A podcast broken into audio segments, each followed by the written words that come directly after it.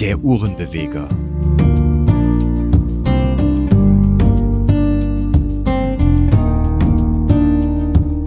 Alles rund um die mechanische Uhr.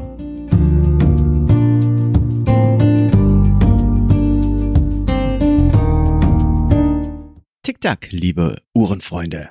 Ich bin's wieder. Holger, der Uhrenbeweger, und ich freue mich, dass ihr euch für Uhren interessiert und den Weg hier wieder in meinen Podcast gefunden habt.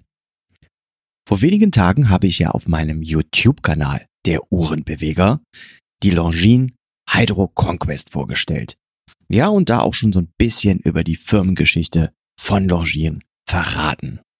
Da Longines aber so eine mega lange, spannende Geschichte und Tradition hat, muss ich euch heute im Podcast Longines noch genauer vorstellen. 1832 eröffnete Auguste Agassiz zusammen mit den Uhrenhändlern Henri Ragel und Florian Morel in Saint-Émier ein Uhrenhandel mit Fabrikation. Agassiz stellte die bald als besonders haltbar bekannten Uhren im Stil von Saint-Émier auf Messen in ganz Europa vor und erwarb sich hier schnell einen guten Ruf und einen hohen Bekanntheitsgrad. 1854 übernahm dann sein Neffe Ernest Fanzillion die Unternehmensleitung.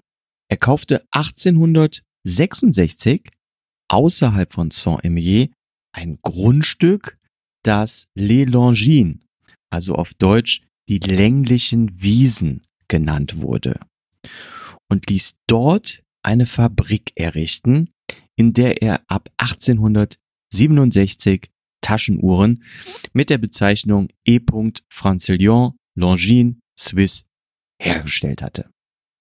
Piraterie war schon im 17. Jahrhundert ein Thema und daher wurde zum Schutz gegen Fälschungen der Name Longines am 27. Mai 1889 beim Eidgenössischen Amt für geistiges Eigentum registriert. Mit der Registrierung beim Internationalen Amt für geistiges Eigentum dann im März 1893 wurde Longines zur ältesten eingetragenen Uhrenmarke der Welt. Also, liebe Freunde, nix Rolex, Omega und Co. Longines ist die älteste eingetragene Uhrenmarke der Welt. Das ist schon mal ein Brett. Drei Jahre nach Franz Lyons Tod entstanden dann 1903 die ersten mechanischen Damen-Anhängeuhren und zwei Jahre später produzierte Longines die erste mechanisch hergestellte Armbanduhr, die ja nach und nach die Taschenuhr dann verdrängte. Schon in den 1920er Jahren baute Longines als wohl erste Uhrenmanufaktur der Welt Chronographen mit zwei Drückern.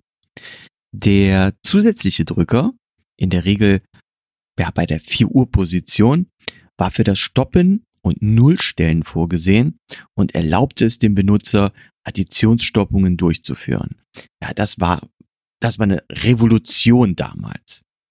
In den folgenden Jahren widmete sich das Unternehmen schwerpunktmäßig der Zeitmessung im Sport und unterstützte wissenschaftliche Expeditionen. So war Longines zum Beispiel für die Zeitmessung der historischen Atlantiküberquerung durch den amerikanischen Flugpionier Charles Lindbergh im Jahr 1927 zuständig. Anschließend beriet Lindbergh den Uhrenhersteller aufgrund seiner Erfahrung mit den Problemen ähm, der schnellen Positionsbestimmung bei der Entwicklung einer speziellen Armbanduhr, die die, die Längengradbestimmung während eines Fluges einfach und schnell ermöglichen sollte. Diese Uhr wird auch als Stundenwinkeluhr bezeichnet, weil der wichtigste Teil bei der Längengradbestimmung der Stundenwinkel von Greenwich direkt von der Uhr ablesbar ist. Sie war ab 1932 unter dem Namen Lindbergh erhältlich. Longines war zu diesem Zeitpunkt wirklich on the top. Der gute Ruf des Unternehmens ist auch wirklich belegbar. Longines erhielt zwischen 1885 und 1929 insgesamt zehnmal den ersten Preis bei Weltausstellungen. 1945, nach dem Krieg, kam dann die erste Longines Armbanduhr mit automatischem Aufzug auf den Markt. Und 1952 war das Unternehmen dann offizieller Zeitnehmer der Olympischen Winterspiele von Oslo. Ja, und das war wirklich ein riesen Prestigeerfolg damals für Longines. Und dann 1954 Fußball-Weltmeisterschaft in Bern. Muss ich dazu noch was sagen? Vielleicht die berühmteste Longines-Uhr. Jeder deutsche Fußballfan kennt die große Stadionuhr mit Longines-Werbung. Die bei der WM 1954 im Berner Wankdorf-Stadion stand und auch den 3 zu 2 Finalsieg Deutschlands gegen Ungarn anzeigte. Also da verbindet uns Deutschen doch was mit Longines. Und ja, wer sich diese Uhr heute ansehen möchte, der hat Glück, denn nach dem Abriss des alten Stadions steht die Uhr teilrenoviert seit 2007 wieder ähm, vor dem an gleicher Stelle neu gebauten Start de Suisse. Also schaut euch bei Gelegenheit dort mal die alte Stadionuhr von Longines an. Ja, 1960 wurde ein besonders flaches elektromagnetisches Wert entwickelt, was die Uhrenwelt beeindruckte. Und 1967 mit dem Modell Ultrachron eine sehr präzise automatische Armbanduhr mit 36.000 Halbschwingungen pro Stunde herausgebracht. Ja, und Longines sprang dann auch schon früh auf den Quarzzug auf und brachte Anfang der 1970er Jahre eine besonders genau gehende Quarzuhr mit dem Namen Ultraquarz auf dem Markt. Was super genial bei Longines ist, wenn ihr mal eine alte Uhr, eine Vintage-Uhr in die Hände bekommt, das Herstellungsjahr von Longines-Uhren aus dem Zeitraum von 1870 bis 1969 kann bis auf etwa ein Jahr genau durch die Produktionsseriennummer bestimmt werden, die auf der Rückseite oder im Deckel von Sprungdeckeluhren eingraviert ist. Coole Sache, finde ich. Ja, aber dann leider mit dem Aufkommen von Quarzuhren als Massenware geriet Longines Anfang der 1980er Jahre, wie so viele andere Schweizer Uhrenhersteller auch, in wirtschaftliche Schwierigkeiten und stand vor dem Aus. Aber die Rettung folgte Longines wurde dann in die SMH-Gruppe integriert, die heute als Swatch Group mit zahlreichen Marken wie Swatch, Omega, Blancpain ähm, und zum Beispiel Tissot firmiert. Dadurch lassen sich jetzt natürlich ähm, gruppeninterne Synergien nutzen, wie etwa die Zulieferung hochwertiger Gehäuseteile durch äh, Schwestergesellschaften und man profitiert natürlich innerhalb der Swatch Group von den ETA-Werken. Aber ja, die Swatch Group ist da sicherlich ein spannendes Podcast-Thema für sich.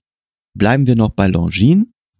Albert Einstein besaß eine Armbanduhr und eine Taschenuhr von Longines und die Armbanduhr von Albert Einstein wurde 2008 für 596.000 US-Dollar versteigert, während die Taschenuhr zur Sammlung des Historischen Museums in Bern zählt. Also Longines hatte da einen sehr berühmten Träger. Ja, und heute mit jährlich rund 1,5 Millionen Uhren ist Longines einer der größten und erfolgreichsten Schweizer Uhrenhersteller. Beim Umsatz gehört man so mit geschätzten 1,5 Milliarden Franken zu den fünf umsatzstärksten Schweizer Uhrenherstellern Und vor allen Dingen in China ist die Traditionsmarke aus Saint-Émier sehr begehrt.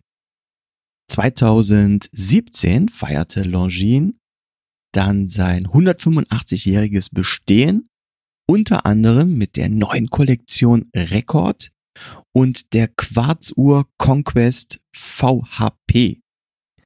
Letztere besitzt ein ja sogenanntes GPD-System, Gear Position Detection, ein System, das den Gang der Quarzuhr überwacht und erkennt, wenn sie Stößen und Magnetfeldern ausgesetzt ist und sie auch gleichzeitig davor schützt. 2020 brachte Longines eine Kollektion von Uhren auf den Markt, deren Design sich auf die frühen Fliegeruhren bezieht, die Serie Spirit, deren Modelle sich unter anderem durch eine gute Ablesbarkeit und eine große Krone auszeichnen. Ehrlich gesagt, nicht meins. Die arabischen Ziffern, ja, mag ich einfach nicht. Äh, prinzipiell mag ich es nicht, wenn eine Armbanduhr wie eine Küchenuhr aussieht. Da ist ja der Diver, die Hydro Conquest schon eher was für mich. Und diesen Ticker habe ich ja euch auf YouTube bereits vorgestellt. Also schaut euch mal das Video an und den Link packe ich euch hier selbstverständlich in die Shownotes. So, und jetzt gucke ich auch mal auf die Longines Hydro Conquest und oh, liebe Uhrenfreunde, wer von euch hat an der Uhr gedreht? Ist es wirklich schon so spät? Soll das heißen, ja, ihr Leute, mit dem Uhrenbeweger ist Schluss für heute. Aber keine Sorge, heute ist nicht alle Tage. Ich komme wieder. Keine Frage. Euer Uhrenbeweger.